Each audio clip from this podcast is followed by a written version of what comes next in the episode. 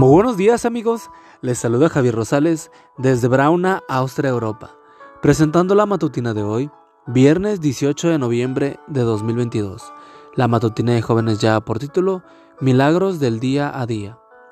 La cita bíblica nos dice, acercándose tocó el féretro y le dijo, joven, a ti te digo, levántate. Entonces se incorporó el que había muerto y comenzó a hablar, y lo dio a su madre. Lucas 7, 14 y 15. Era su única hija.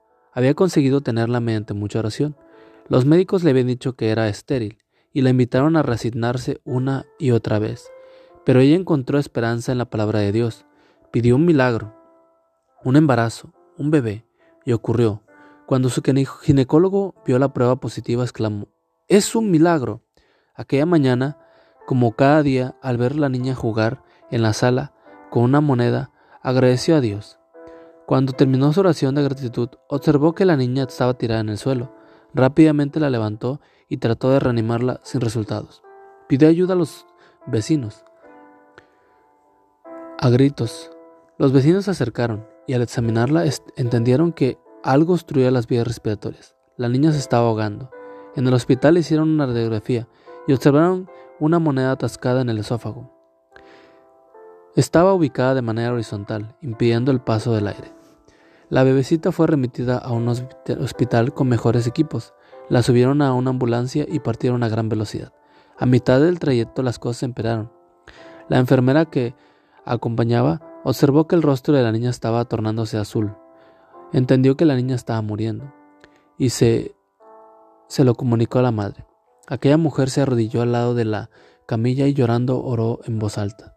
Señor Jesús, tú me regalaste esta niña. Ella es un milagro tuyo. No la dejes morir, por favor. En ese preciso momento, las ruedas de la ambulancia, que marchaban a gran velocidad, pasaron por un gran bache en la carretera.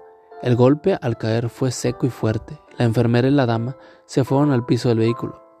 La niña tomó una ruidosa bocanada de aire y gritó ¡Mamá! Aquel golpe al caer en el hueco hizo que la moneda atascada en el esófago cambiara de posición, ubicándose de manera vertical, dando paso al aire. Madre y enfermera se abrazaron para celebrar el regreso a la vida.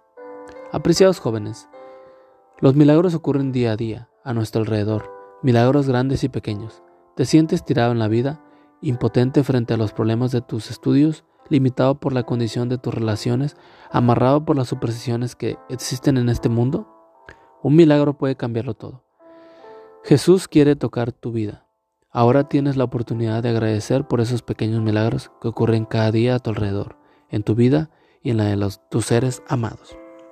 Amigo y amiga, recuerda que Cristo viene pronto y debemos de prepararnos y debemos ayudar a otros también para que se preparen, porque recuerda que el cielo no será el mismo si tú no estás allí. Nos escuchamos hasta mañana.